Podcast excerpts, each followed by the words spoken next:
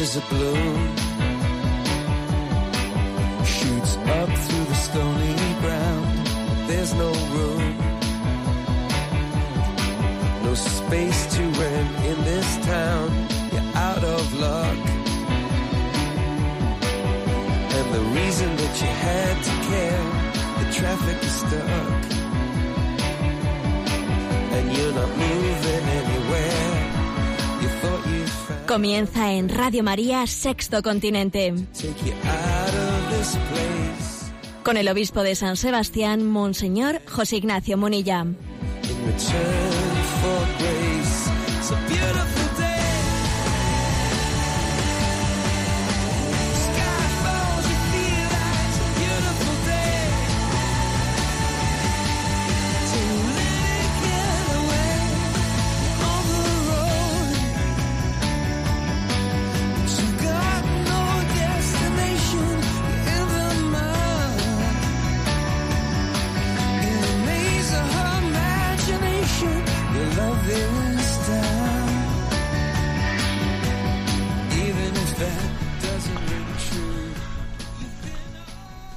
Cordial saludo a todos los oyentes de Radio María. Un día más, con la gracia del Señor, nos disponemos a realizar este programa llamado Sexto Continente, que lunes y viernes se realiza en directo aquí en Radio María de 8 a 9 de la mañana.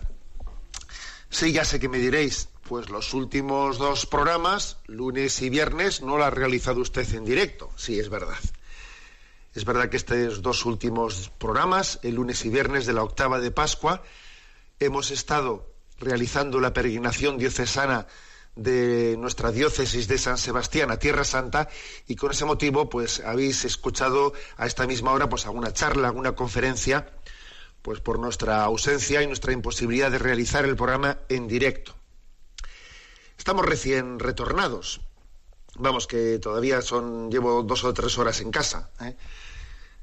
y quisiera que este programa pues fuese una acción de gracias por esta peregrinación que acabamos de concluir, al mismo tiempo un testimonio de que el Señor ha estado grande con nosotros y un testimonio de la potencialidad evangelizadora de la peregrinación a Tierra Santa y un altavoz, un anuncio de que nos están esperando los cristianos de aquellos santos lugares y la Iglesia nos ofrece ¿no? pues esa posibilidad de renovar nuestra fe en la peregrinación a esa tumba vacía de Jerusalén.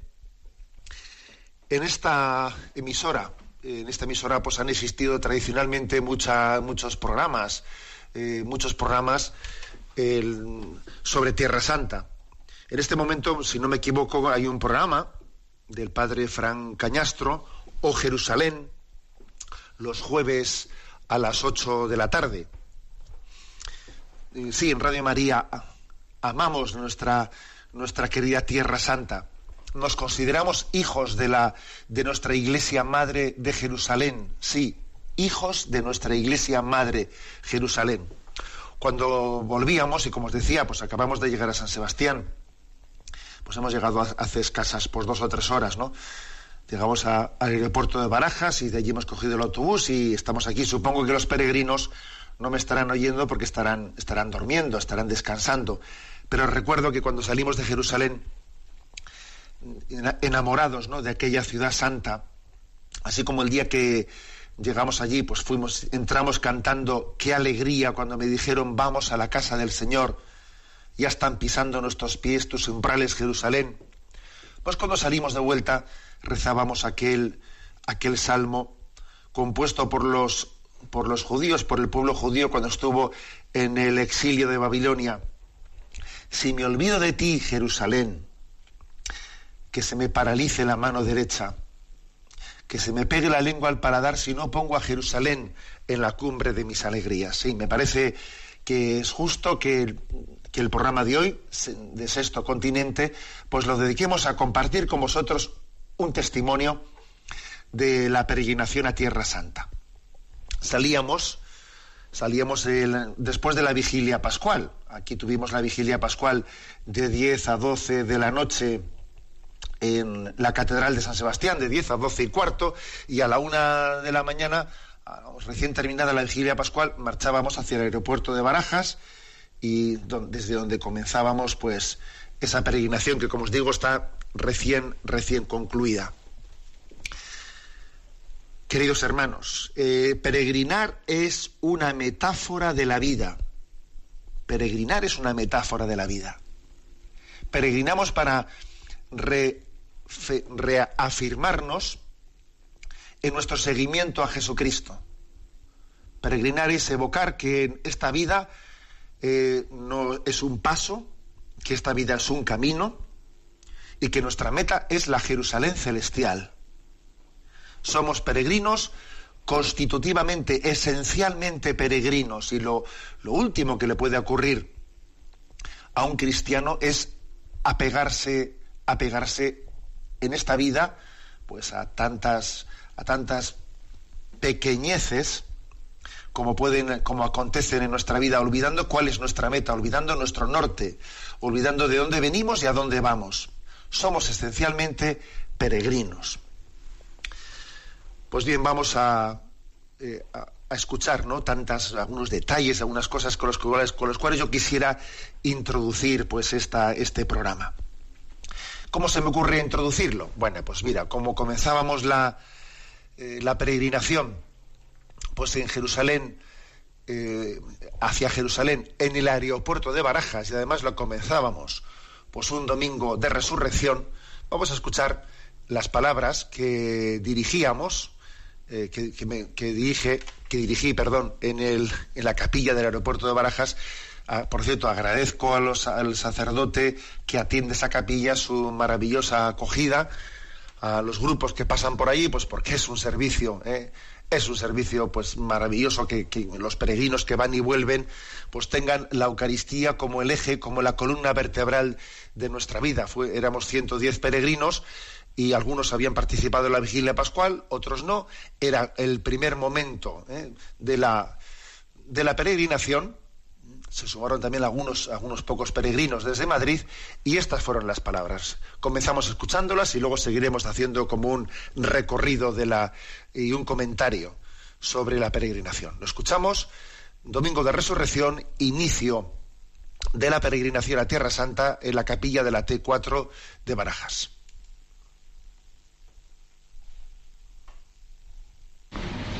Igual nadie había pensado que iba eh, a tener su primera Eucaristía de una peregrinación en la capilla de un aeropuerto. ¿eh? Igual dicho, no se, no, se, imaginaba uno un inicio de una peregrinación en un contexto así. Pero yo creo que es muy significativo, ¿eh? es muy significativo el que, el que comencemos la peregrinación en la capilla de un aeropuerto, por cierto, teniendo la imagen de Santiago, el gran peregrino, el que vino precisamente desde aquella tierra santa, desde Jerusalén hasta nosotros, para traernos la buena noticia, tenerlo aquí entre nosotros. Y nosotros vamos a hacer el camino exactamente el inverso que él hizo, ¿no? Claro, les dirá, pues lo vuestro es trampa porque vais en avión. ¿eh? A mí me costó llegar hasta aquí, no se nos podéis ni imaginar, ¿no? Nos diría él, si os contase yo, ahora vosotros cogéis un avión y os vais a plantar allí pues sí, es el camino inverso el que vamos a recorrer y además el Evangelio que se ha proclamado, este Evangelio de San Juan, en este domingo, día de la resurrección en el que estamos, nos narra una carrera de Pedro y Juan que corrían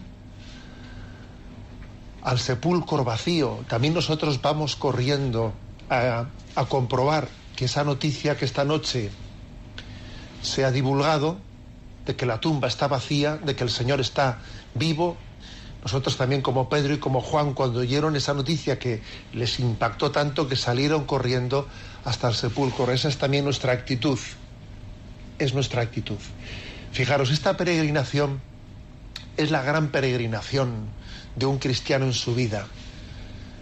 En la tradición cristiana ha habido tres peregrinaciones que han sido las que han configurado la cristiandad. Una es la del Camino de Santiago, visitar la tumba del apóstol Santiago, otra es la de Roma, visitar la tumba de San Pedro en Roma, y la tercera es la tumba de Jerusalén, pero nada que ver una tumba con las otras, porque si uno va a Santiago se encuentra obviamente con los restos de Santiago, si uno va a Roma pues se encuentra con los restos de Pedro, pero la gran diferencia es que la tumba de Jerusalén no, guarda los restos de Jesús, la tumba de Jerusalén está vacía, está vacía. La tumba de Jerusalén está proclamando, está anunciando la noticia de la resurrección. Por eso no, no es una peregrinación más, sino que es la peregrinación Madrid clave, ¿no? Y con esa ilusión vamos a hacerla. Cuando lleguemos al Santo Sepulcro y lo veamos allí, podemos decir, todo comenzó aquí, en este lugar, en este sitio, en el que la glorificación de Jesucristo se hizo real. Todo, la vida de la iglesia comenzó allí. Mi vida de hijo de Dios comenzó allí. La vida eterna que yo espero recibir comenzó allí. Visitar el Santo Sepulcro es como acudir al lugar neurálgico desde el que la vida resucitada se ha introducido en esta vida mortal. La muerte, la muerte ha sido herida. La muerte ha sido herida de vida eterna. Solemos decir que la vida está herida de muerte, ¿no? No, aquí es al revés. No es que la vida está herida de muerte. Hay que decir que la muerte, gracias a Dios, ha sido herida mortalmente de, de vida, eterna. ¿Con qué actitud? eh? y soy muy breve. ¿Con qué actitud comenzamos la peregrinación? Bueno, pues el hecho de que nos hayamos pegado también esta palicilla esta noche, esta palicilla de dormir como hemos podido, ¿no? Hasta aquí, aunque los que sabéis montar en Madrid tenéis ventaja, ¿no? O sea, tened en cuenta que tenéis que hacer penitencia, los que sabéis montar de, o sea, tenéis una penitencia que tenéis que recuperar, ¿eh? Tenéis que recuperarla. Bueno, pues creo que el espíritu penitencial es importantísimo. Nosotros no somos turistas, somos peregrinos y forma parte de un de la, de la, espiritualidad de un peregrino el asumir las incomodidades, el asumir la penitencia, los, los reveses y las cosillas, pues porque suelen, ocurren, ocurren, ahora me han contado alguno que si se ha dejado las gafas no sé qué, en el autobús, es que esto tiene que ser así, eso tiene que ser así, la vida debe de asumir ¿eh? todas esas contradicciones y además asumirlas con una sonrisa en nuestros labios, porque eso es, eso es lo pedagógico. Lo pedagógico es que la cruz, ante la resurrección de Jesucristo, se disuelve. La cruz pasa a ser gloriosa. Es muy hermoso que las incomodidades y el espíritu penitencial se pueda vivir con alegría. Ese es el signo del resucitado. Jesús ha resucitado. La prueba es que la cruz se puede vivir gozosamente. Esto es una prueba existencial, no teórica, no, no, existencial. La prueba de que yo sé que tengo enfermedades y que a la vuelta me espera el médico y no sé qué, que yo no sé cuántos, que yo no sé qué, sí, sí, sí, ya lo sabemos, pero es que con la noticia de la resurrección de Jesucristo, todo eso, todo eso puede ser vivido en la paz interior y en el gozo de saber que nadie nos puede quitar lo fundamental. Y lo fundamental es que Cristo vive, nos ama, nos quiere, camina junto a nosotros y no nos va a dejar de la mano.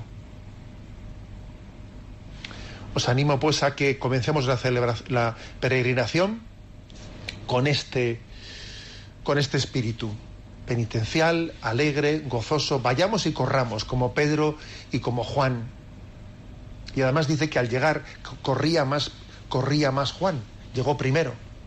Pero curiosamente hemos escuchado el Evangelio, aunque llegó primero, no entró hasta que vio llegar allí a Pedro. Y también ese es un signo de que no corremos por libre, de que esta carrera la hacemos en comunión. O sea que el Señor nos quiere vernos entrar juntos en esa tumba y no una especie de carrera de individualismo de encontrar cada uno a Dios por libre. También digo yo que ese detallito en el Evangelio algo querrá decir. Es una llamada a que encontremos al Señor en la comunión de la Iglesia, en la comunión entre nosotros, en el saber querernos, saber tener paciencia unos con otros y saber buscar de los demás tantísimas cosas positivas, correcciones que nos hacen, ayudas que nos están prestando en la vida. Vayamos, corramos, pero hagámoslo unidos, de la mano, para encontrar finalmente la tumba vacía y al resucitado esperándonos en esta Eucaristía. Así comenzaba la peregrinación desde el aeropuerto de Barajas y cuando uno regresa de la Tierra Santa, como estamos nosotros, recién, recién regresados, ¿qué es lo que quiere transmitir? ¿Qué es lo que mi corazón en este momento siente como el deber de compartir con vosotros? Siente el deber de compartir el quinto evangelio. ¿Sabéis que la peregrinación a Tierra Santa ha sido llamada la buena noticia, el quinto evangelio? Evangelion es la buena nueva, ¿no? Eso significa la palabra evangelio. El quinto evangelio, además de esos cuatro evangelios que tenemos, los tres evangelios sinópticos, de Marcos, Mateo y Lucas, y el evangelio de San Juan, hay un quinto evangelio. El quinto evangelio, así le llamaron algunos padres de la iglesia, es la visita a la Tierra Santa. El quinto evangelio subraya algo que para, a mí me parece que es importantísimo subrayar en este momento la, fe cristiana, eh, eso que nosotros creemos, es un acontecimiento, algo que ha ocurrido. La visita a los santos lugares nos, abre los ojos para entender que el Evangelio no es una literatura, eh, no es un relato, un relato de metáforas sugerentes.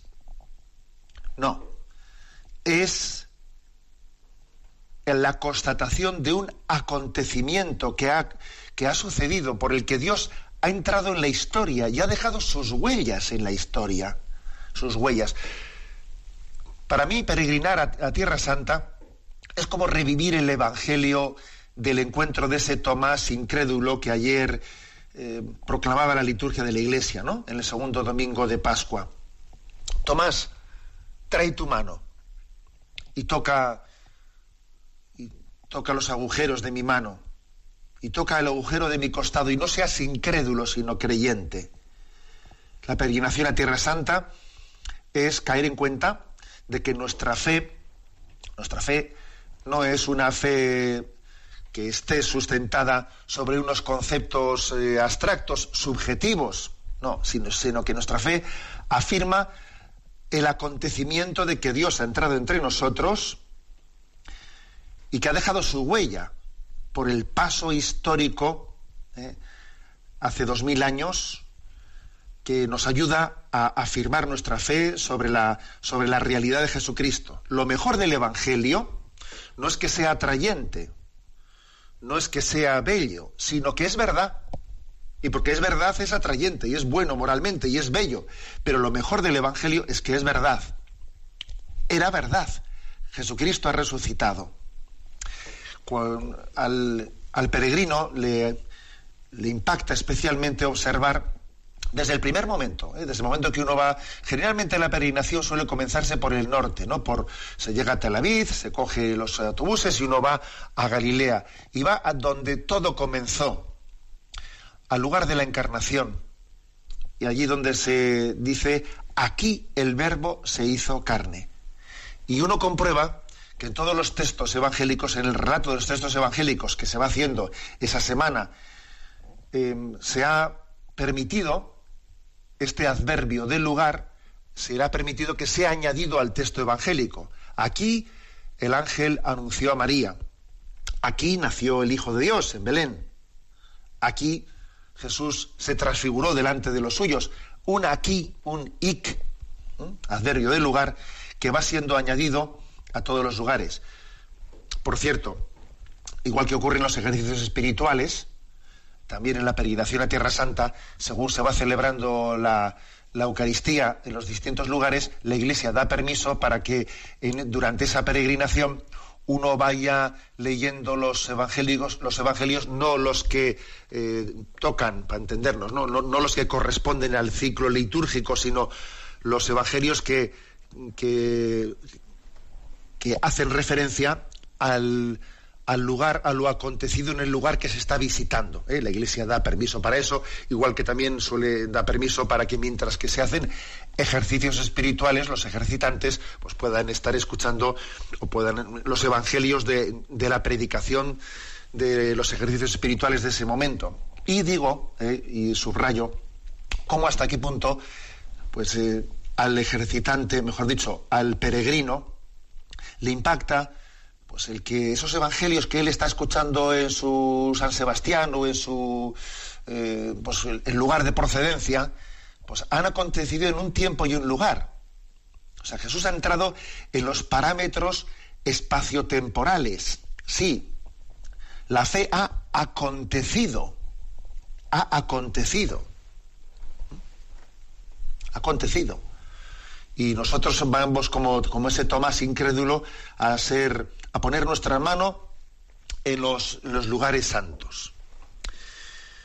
Y creo que esta es la primera, ¿no? Este es el primer ser confirmados en la fe del quinto evangelio, darnos cuenta de que lo que se nos proclama, lo que se nos proclama no es una bonita o bella historia, sino que además ha acontecido por esa entrada de Dios en la historia que ha dejado sus huellas entre nosotros. Nos sentimos Tomás, nos sentimos Tomás a los que a quienes Jesús nos dice dichosos los que crean sin haber visto, ven y toca y palpa eh, pues estas, y uno entiende y da gracias a Dios por aquellos que han estudiado la escritura, por los arqueólogos que han hecho el esfuerzo también de, de identificar los lugares, de hacer los estudios arqueológicos que hacen que también la propia arqueología venga en ayuda de la confirmación del relato de esos textos evangélicos.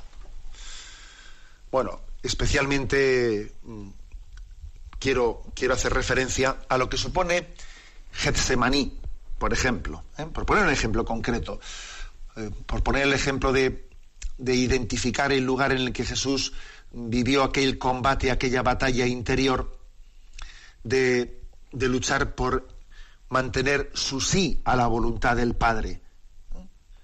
Y cuando, vamos a, cuando fuimos a, a Getsemaní y tuvimos allí pues, la, la Eucaristía y también una hora santa por la noche, Recordamos que en aquel lugar Jesucristo vivió un combate interior muy grande, un combate de, aceptación de la voluntad del Padre. Si Él había vencido las tentaciones en el desierto, que también visitamos, ¿eh?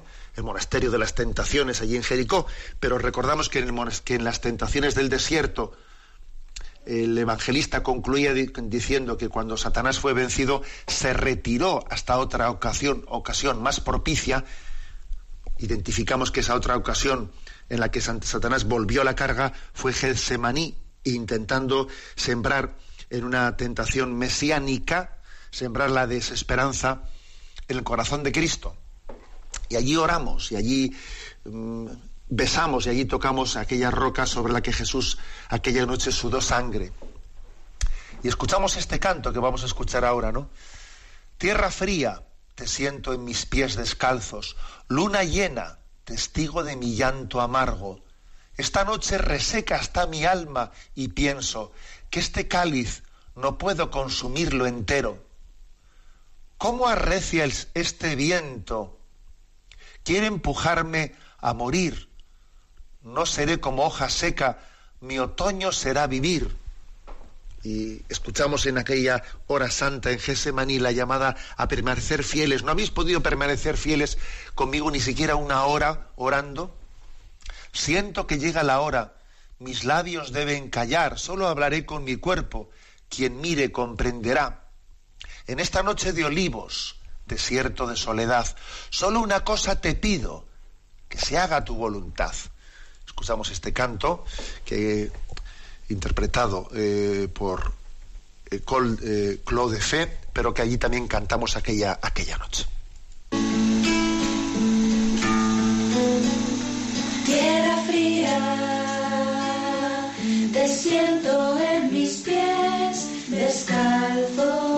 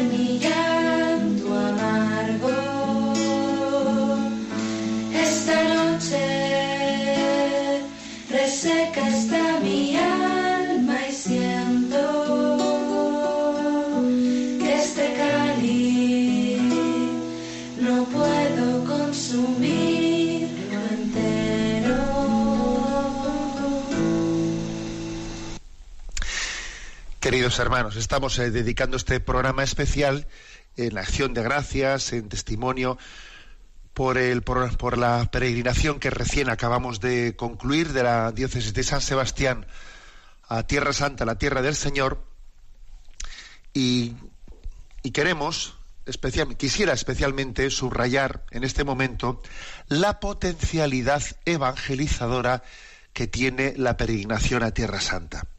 Sí, para muchísimas personas es una gran oportunidad, con un efecto similar al de los ejercicios espirituales, pero con una diferencia, ¿no? Que hay muchas personas ya que por, ¿no? por los hábitos adquiridos en su vida, etcétera, por un cierto alejamiento, bueno, por lo que sea, si se les dirigiese una invitación a hacer ejercicios espirituales, pues posiblemente no la, no la cogerían tan fácil, porque han perdido el hábito de hacer ejercicios, bueno, por lo que sea. Pero peregrinar a Tierra Santa, y es importante decir peregrinar, no ir como turista, no, peregrinar a Tierra Santa, pues es una oportunidad de recibir con, un método activo, con una pedagogía activa de estar en los lugares, verlos, eh, constatarlos, reflexionarlos, mediante una pedagogía activa, pues poder recibir pues aquello que se intenta transmitir también en los ejercicios espirituales, ¿no? que es la, el encuentro con, con Jesucristo vivo a través de, de, los acontecimientos relatados por los evangelios. Creo que es un apostolado de nueva evangelización. Alguno diría, de nueva evangelización, pero hombre, pero esto, es, esto es una cosa muy vieja, ¿no? Sí, sí, no, perdón, de nueva evangelización. Porque la nueva evangelización lo que quiere es llegar a las personas que no, que, que no podemos alcanzar por otros caminos. O sea, ¿cómo hacemos para llegar a los alejados? ¿Cómo podemos hacer para llegar? Y yo en estas peregrinaciones constato, por ejemplo, por ejemplo, que algunas personas de algunos padres y madres de edad, de cierta edad, que sufren porque no han podido, ¿no? porque no han acertado, parece, parece que no han tenido éxito en la transmisión de la fe a sus hijos y ven que sus hijos pues han dejado de ser practicantes y, lo, y, y sufren por ello. Observo que a unos padres pues le dicen a su hijo, oye hijo mío, a mí me gustaría ir a Tierra Santa, pero yo, yo a mi edad ya no me atrevo a ir sola. ¿Tú podrías cogerte una semana de vacaciones y me acompañas? ¿Me acompañarías una semana a Tierra Santa? ¿Podríamos ir juntos? Y observo que algunos padres hacen este tipo de invitación a sus hijos. Y observo lo que supone para esos hijos ir a Tierra Santa acompañando a sus padres, que van, pues eso, van pues gozosos porque le quieren a su padre, le quieren a su madre y, y por supuesto que están dispuestos a eh, muchos de ellos, ¿no? Pues a, a, mover sus agendas para decir, pues sí señor, pues yo cojo una semana de vacaciones y voy a voy a acompañar a mi padre, a mi madre, ¿no? Y van allí de acompañante y claro empiezan a ver, empiezan a escuchar y, y además van pues no a la, no a la defensiva, porque a, ciertos, a ciertos sitios si a ti te invitan y tú vas a la defensiva, estás ya que no, que no recibes nada, pero como vas de acompañante de tu padre y de tu madre, lejos de estar a la defensiva, estás plenamente abierto, ¿no? Y ves el bien que le hace a tu padre y a tu madre y dices, jo, pues este bien que hace tu padre, a mi padre y a mi madre, joder, pues a mí mal no me va a hacer, ¿no? Lo que le hace tanto bien a ellos. Y uno ve que ahí hay conversiones, sí, sí, ahí hay conversiones de personas que van de acompañantes. Y también, por cierto, he visto, ¿no? Con emoción, con emoción, que también en las peregrinaciones van algunos hijos, pues cuando han fallecido ya sus padres. Y, te dicen, ¿no? Pues que, que, han, que acuden a Tierra Santa porque sus padres han fallecido y quieren hacer esta peregrinación en memoria de sus padres que han fallecido. Le escuché a una peregrina decir, ¿no? Es que mis padres, nuestros padres estaban allí unos hermanos, nuestros padres estarían muy orgullosos de saber que nosotros habíamos venido aquí a hacer esta visita y han fallecido, ¿no? Y también uno observa que una cuadrilla, pues una cuadrilla de jóvenes, pues invitan a sus amigos, invitan a algún amigo que, que en principio acude a aquel lugar pues por estar con sus amigos, porque, porque sus amigos para él pues son pues son una referencia de, de buen ambiente, de buen rollo, que dice, pues si estos van a Tierra Santa, bueno, pues también voy yo con ellos, ¿no? Y, y, y obviamente esa amistad que comparte, que comparte un lugar tan entrañable como ese, se convierte en ocasión para el invitado. Es decir, que es una nueva evangelización, porque es una oportunidad de llegar a personas que si se les hubiese invitado a otra cosa no hubiesen ido. Y aquí, sin embargo, se han puesto delante del Señor, ¿no? Sí. Recuerdo que eh, aquí en Radio María, cuando explicábamos el tema de la transmisión de la fe durante la explicación del catecismo de la Iglesia Católica, pues eh, recuerdo haber recibido muchas llamadas y de, adultos que sufren, eh, sufren por, por no haber acertado en la transmisión de la fe a, la- a sus hijos ¿no? y a sus nietos. Y, y yo recuerdo pues haberles dicho que, que no se den nunca por fracasados, que no den nunca por fracasada esa transmisión de la fe, que quién sabe si después, después de la muerte de uno mismo, no se da una acogida de, la fe que él ha tenido superior a la que ha sido capaz de transmitir durante la vida. ¿Quién sabe eso, no? Cuando uno fallece y deja un testamento a sus hijos, deja un testamento, alguno yo he visto que ha dejado a sus hijos en testamento el poder ir a Tierra Santa viajando sin su presencia. ¿A quién se le ocurriría hacer tal cosa, no? Pues yo he conocido a alguien que se le ha ocurrido hacer eso, ¿no? Y a mi hijo le dijo pagado un viaje a Tierra Santa para que vaya. Y claro, alguien ha fallecido su padre y ve que le ha dejado eso así y dice, madre mía, como para no ir no en la memoria de mi padre. Es que es que en la vida hay padres y hay, y hay madres que son la caña, ¿eh? que son la bomba, ¿no? A la hora de querer transmitir su tesoro, el tesoro de la fe a sus hijos. Que no digo yo, ¿eh? que, que tenga todo el mundo que tener la misma intuición, porque cada uno tiene circunstancias distintas, pero lo que alabo, lo que encomio de una manera así, pues, eh, pues plena y absoluta, es el deseo de, de transmitir el tesoro que llevamos en nuestro, en nuestro corazón. Por lo tanto, la, tierra, eh, la, la peregrinación a Tierra Santa es una gran ocasión de evangelización. Y además también quiero añadir que hay un factor añadido en el momento actual en la persecución de los cristianos de Medio Oriente, ¿no?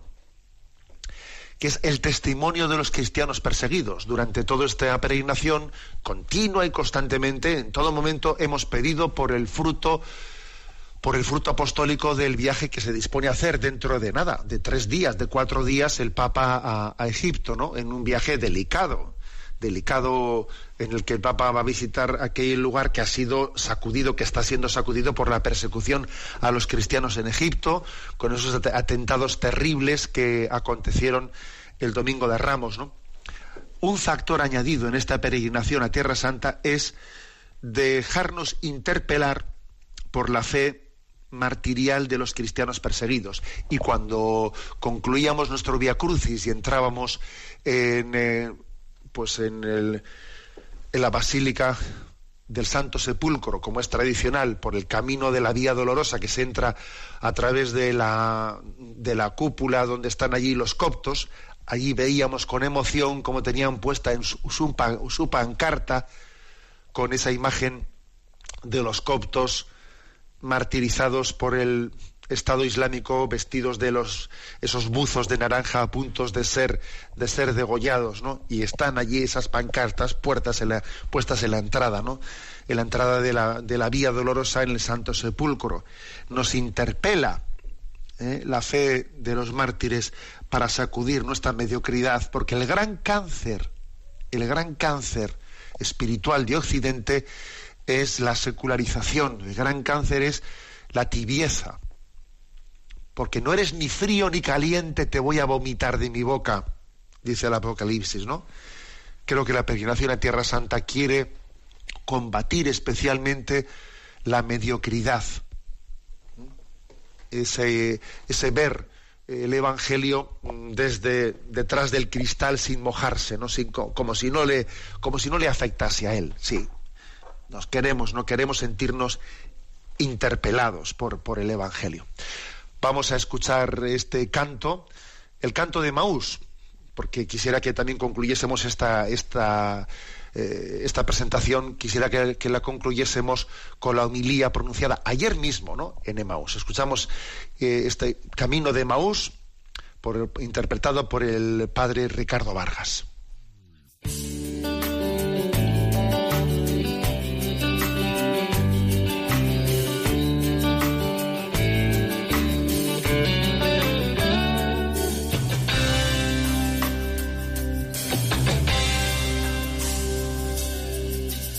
Íbamos dos, camino de Maús, entristecidos discutiendo. Y sucedió que vimos a Jesús y no supimos conocerlo. Él preguntó, ¿qué cosas discutís? Lo del Nazareno, muerto en la cruz, en plena juventud aún no podemos comprenderlo. Era él, el Mesías de Israel. Muchos llegamos a creerlo.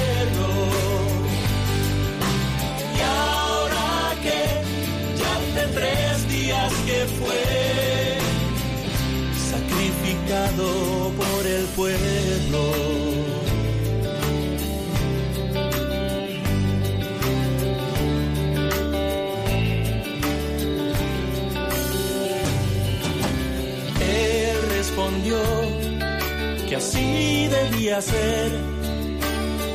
Estaba escrito su tormento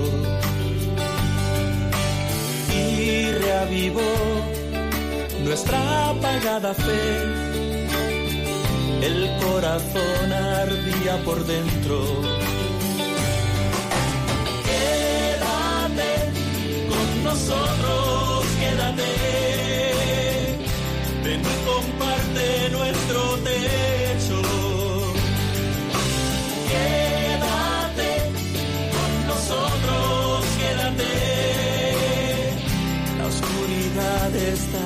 cayendo. Él sonrió y entró para cenar, partiendo el pan y bendiciendo nos lo entregó, diciendo nada más, tomad, comed, esto es mi cuerpo.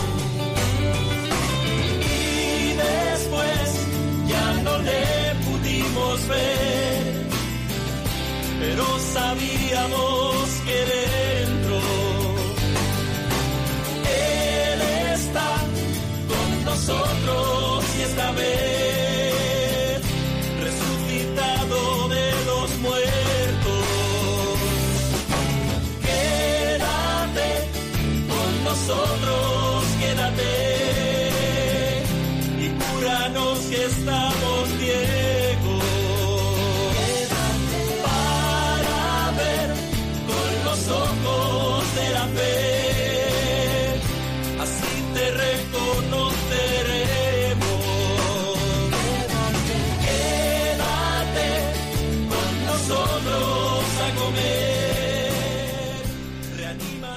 Sí, quédate con nosotros, porque no penséis que nosotros hemos concluido esta noche misma, ¿no? Pues la peregrinación y ya eh, hemos dejado de estar con Él. No, Él nos ha prometido que va a seguir con nosotros todos los días hasta el fin del mundo.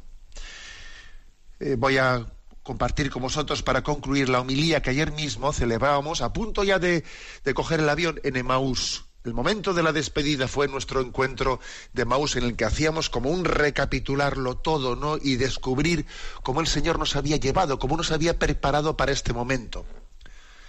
Escuchamos esta homilía y que sepáis que tenéis eh, a vuestra disposición en el canal de YouTube de la diócesis de San Sebastián todas las homilías y las reflexiones, etcétera, realizadas durante esta peregrinación. Están casi todas ya subidas y las que faltan pues serán subidas en breve. Hoy mismo ya estarán subidas fotos y en el canal de Flickr y en el YouTube y espero poder también cuando cuando mande el, enlace de este programa de hoy, enviaros también el, enlace a, esos canales para que quien desee pueda seguir esa huella de esta peregrinación.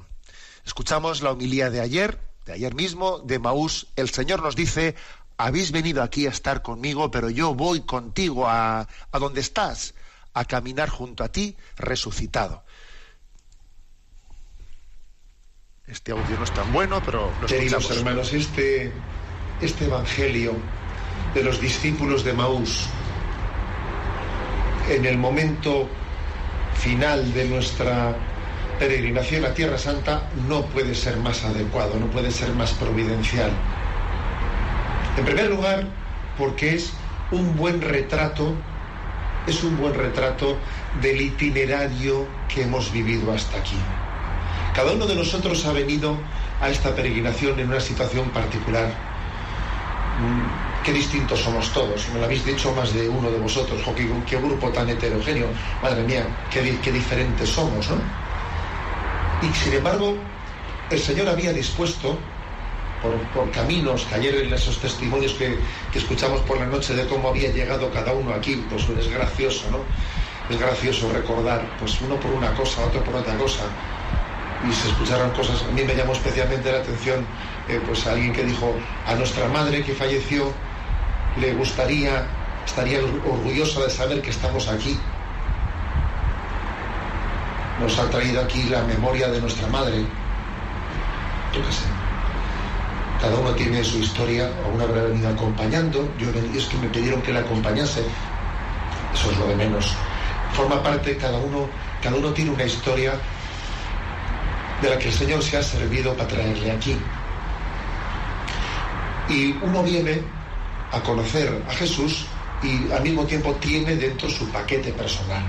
Y el paquete personal que tiene tiene la sensación de vivir su oscuridad, su falta de sentido, su caminar sin entender exactamente cuál es la meta de mi vida, qué, qué sentido tienen las contradicciones, porque ojo, todos vivimos en medio de contradicciones y a veces las contradicciones, pues cuando no existe una firme esperanza, las contradicciones pueden llegar a hacernos caer en la tentación de que no existe sentido. La mayor tentación de nuestro tiempo es la carencia de sentido. ¿Qué sentido tiene mi vida? ¿Para, qué lucho tanto? A ver, pero todo lo que hago, ¿a dónde va? La mayor pobreza de la Europa occidental, que lo tiene todo, que lo tiene todo, lo tenemos todo, es en el fondo no tener nada. Dicen, pero ¿qué sentido tiene todo esto, no? Y así hemos venido con esa contradicción de tener una crisis de sentido dentro de nosotros, pero al mismo tiempo hacer memoria de Jesús, sabiendo que Él y lo hemos ido descubriendo, lo sabíamos por la educación cristiana que habíamos recibido, sí, es verdad. Tenemos una huella cristiana en nuestra formación, en la educación que nos transmitieron, que es un regalazo, que tenemos que ser infinitamente agradecidos a los que nos precedieron. Y que nos dijeron, mira, este es mi gran tesoro, este es mi gran tesoro, este es mi, el mayor de mis testamentos. A veces qué desgracia, ¿no? Las familias se pelean, se pelean por el testamento, por el dinero, por el dinero de sus padres. Mira, el mayor testamento de, los padres es la fe que te han transmitido, el otro es una miseria, ¿no? Pero es verdad que aunque nos hayan transmitido, nos hayan transmitido pues ese gran tesoro de la fe cristiana, el paso del tiempo, el no revivirlo, el no actualizarlo, el no personalizarlo, el vivir de las rentas, porque muchas veces vivimos de las rentas, que en un tiempo pues, tuvimos una formación cristiana y uno se, se confía equivocadamente en que es cristiano y con el paso del tiempo pues resulta que, que el influjo del mundo le absorbe, porque este mundo es muy absorbente y, nos, nos secularizamos sin darnos cuenta. determinados reveses en la vida que también acontecen. Ocurre un revés y parece que Dios te ha decepcionado. ¿Cómo Dios me ha decepcionado? Escándalos que ocurren. Pero ¿cómo ese cura ha hecho esto? ¿Cómo lo otro? ¿Cómo lo otro? Hay circunstancias, por un lado, por otro, por otro, de las que el enemigo, Satanás, se sirve para intentar robarnos la esperanza del sentido. Y uno viene aquí, ve las huellas de Jesucristo, ve que esas huellas han, han hecho un bien inmenso a la humanidad, ve que sin Jesucristo el mundo no sería, no tendría la esperanza que puede llegar a tener en el momento presente. Llega a descubrir que la tumba de Jesucristo está vacía, que ese mensaje que Jesús pronunció en el monte de las bienaventuradas, de las bienaventuranzas, ese, ese nuevo ideal de Jesucristo es capaz de hacer feliz al hombre y es capaz de llenar el corazón del hombre de felicidad. Es un camino exigente, es un camino exigente el de Jesús, pero solamente Él es capaz de, de colmarnos de, de paz, de alegría y de felicidad. Y entonces viene y descubre y se da cuenta que aquellas raíces que un día le predicaron están plenamente insertadas en Jesucristo y plenamente transmitidas desde nuestra madre iglesia. Y descubre también la maternidad de la iglesia, que ha cuidado del mensaje revelado. Que a la iglesia se le dijo, cuida este mensaje de Jesús. Sin la madre iglesia se hubiese perdido toda huella de Jesucristo. ¿Os imagináis? Si la madre iglesia, durante estos dos mil años, no hubiese quedado huella ni rastro de Jesucristo. Con todos nuestros defectos y con todos nuestros pecados, hemos conseguido que la memoria, la presencia de Jesucristo continúe viva. Y entonces, ¿y entonces ahora qué? ¿Ahora qué? Pues ahora nos va a pasar como a los discípulos de Maús, que vamos a descubrir que Jesucristo estaba con nosotros antes de venir, solo que igual no le reconocíamos como debiéramos de reconocerle. Jesús está, camina junto a nosotros. Y cuando Dios le pedimos ayúdame, en el fondo ese ayúdame es hazme caer en cuenta de que estás conmigo, de que caminas junto a mí, de que no camino solo. La petición de ayuda que le dirigimos a Dios tantas veces, en el fondo se traduce en abre los ojos para darte cuenta de que Dios está junto a ti. Y que tú no afrontas solo ¿eh? las dificultades de la vida, el reto de la vida. No lo afronto solo. El Señor camina, camina junto a ti. En este pasaje evangélico hay algo que es también clave. El hecho de que esos discípulos, según van hablando, Jesús, les deja hablar, que saquen, que hablen de sus angustias, que hablen de sus problemas, y cuando ya se han desahogado lo suficiente, entonces es cuando Jesús dice, bueno, ahora permitidme que os descubra cómo todo eso que estáis expresando está, alcanza sentido desde Jesús. Todo lo que te acontece en tu vida, nada se desperdicia, nada es carente de sentido si lo miras desde, desde los ojos de Jesús, desde la historia del Evangelio, desde la historia de la cruz. Con la cruz de Cristo todo lo que te pasa en tu vida es glorioso, es glorioso. La cruz y la gloria son las dos caras de una misma moneda. No hay gloria sin cruz, como no hay cruz con Jesús sin gloria. Eso es lo que, lo que Jesús le revela a los, a los discípulos de Maús. Pero digo que es muy significativo que al partir el pan se les abren los ojos y Jesús desaparece, lo cual es una, una evocación de que en la Eucaristía especialmente debemos de reconocer la presencia del Cristo resucitado, hacer de la Eucaristía la columna vertebral de nuestra vida. Sí, nuestra vida tiene una columna vertebral. Sé que entre vosotros hay muchos que habéis descubierto la Eucaristía diaria, pero también entre vosotros hay quien no ha descubierto la Eucaristía dominical. ¿Y si el Señor estuviese llamando aquí a que, a que esta peregrinación fuese el redescubrimiento de la Eucaristía como columna vertebral de nuestra vida? ¿Y qué decir de la adoración eucarística? Yo creo que en muchos lugares en los que vivimos se han ido extendiendo las adoraciones perpetuas. Lugares que son como el corazón de la iglesia, en los que día y noche se adora al Santísimo Sacramento, en los que uno aprende a decir, ¿cuál es mi Betania? A ver, ¿yo dónde voy a descansar? ¿Dónde voy a reclinar mi cabeza? Ayer decíamos, ¿no? El problema está en dónde reclino mi cabeza. Y Juan, Juan la reclina en el corazón de Cristo. Vamos a también de recibir una llamada a vivir una vida eucarística, a vivir una vida eucarística que creo que es eh, la conclusión última, ¿no? A este Jesús resucitado, a ese Jesús que no le hemos encontrado en el sepulcro porque estaba vacío, donde le vamos a encontrar es aquí. Y en la Eucaristía del próximo domingo, allí sí está.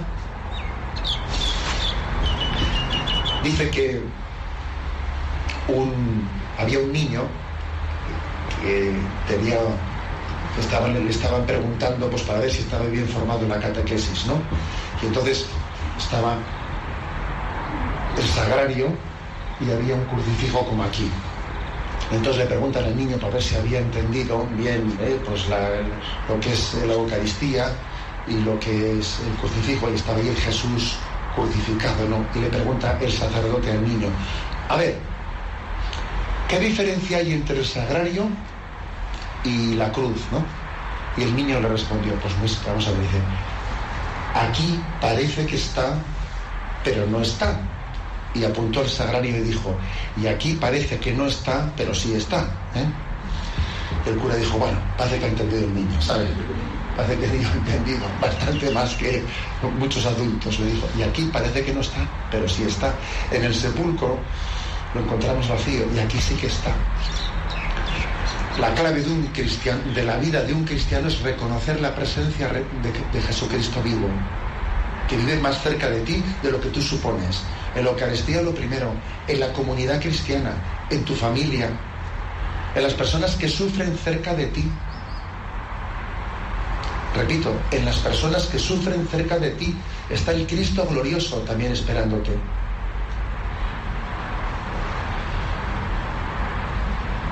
La vida cristiana consiste en descubrir la presencia real de Cristo a nuestro alrededor y entregarnos a ella y hacer de ella nuestra heredad. Pero el Señor además también creo que nos quiere, después de estos ejercicios, nos quiere apóstoles, ¿sabéis? Sí, nos quiere apóstoles. Porque hemos ido, porque creo que somos todos conscientes, y, yo el primero, de que estar aquí es un privilegio, es un regalazo. Y dice, oye, ¿por qué yo, no? ¿Por qué he tenido que ser yo el que viva este privilegio? Porque no únicamente porque he podido reunir el dinero para poder venir, pero es que también es un regalazo de Dios el haber podido vivir recibir esto, ¿no? El Señor también te quiere elegir como instrumento suyo para ser testigo del resucitado.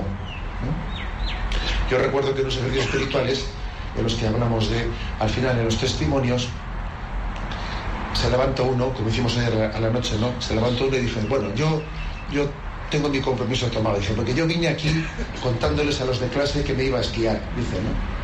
Bueno, ahora por lo menos cuando vuelva les diré dónde está. Dijo, ¿eh? Dije, bueno, pues no está mal. No está mal como compromiso de los ejercicios. ¿no? Dije, vine diciendo que me iba a esquiar. ¿eh? Voy a volver diciendo dónde está.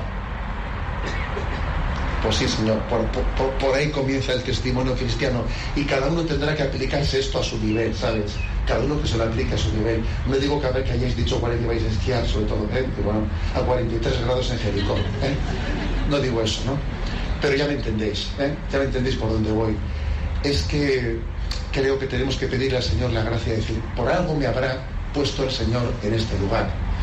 Y por algo habrá personas que me rodean, ¿no? que también necesitarían lo que, lo que yo he vivido y yo he sido elegido, pues gratis lo has recibido, dalo gratis. Gratis lo hemos recibido. Esto ha sido gracia, Gracia es gratuito, es amor de Dios que no te mereces. Pues tenemos que mojarnos, ¿no? Yo creo que ahora toca el momento de mojarse y de decir, este es un regalo que el mundo necesita para ser feliz. Y no lo sabe. Y el mundo no sabe no sabe que la, que la respuesta a su sed de felicidad está en Jesús. Si lo supiera, si conocieras el don de Dios. Bueno, pues vamos a hacer un momento de silencio, si os parece. Y, y pensemos, imaginemos a Jesús caminando junto a nosotros, que yo no me he dado cuenta ni que era Él, y yo he hablado, y he hablado, y he hablado, y Jesús con mucha paciencia ha dicho, ya, te callarás y ya me dejarás hablar en algún momento, ¿no?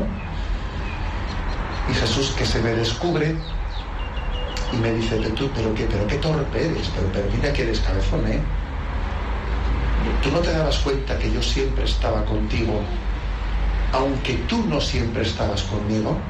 Sí, el Señor siempre está ahí, camina junto a nosotros y damos gracias a Dios. Queremos dar testimonio de que ha estado grande con nosotros en esta peregrinación a la Tierra Santa. La bendición de Dios Todopoderoso, Padre, Hijo y Espíritu Santo, descienda sobre vosotros. Alabado sea Jesucristo.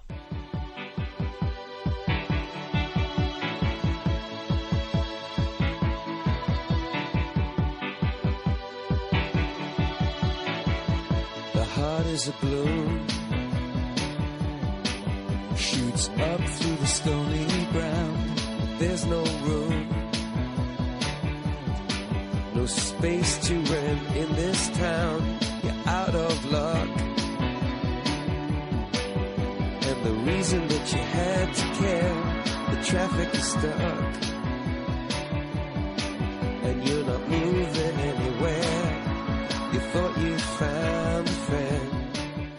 Han escuchado en Radio María Sexto Continente, un programa dirigido por el obispo de San Sebastián, Monseñor José Ignacio Monilla.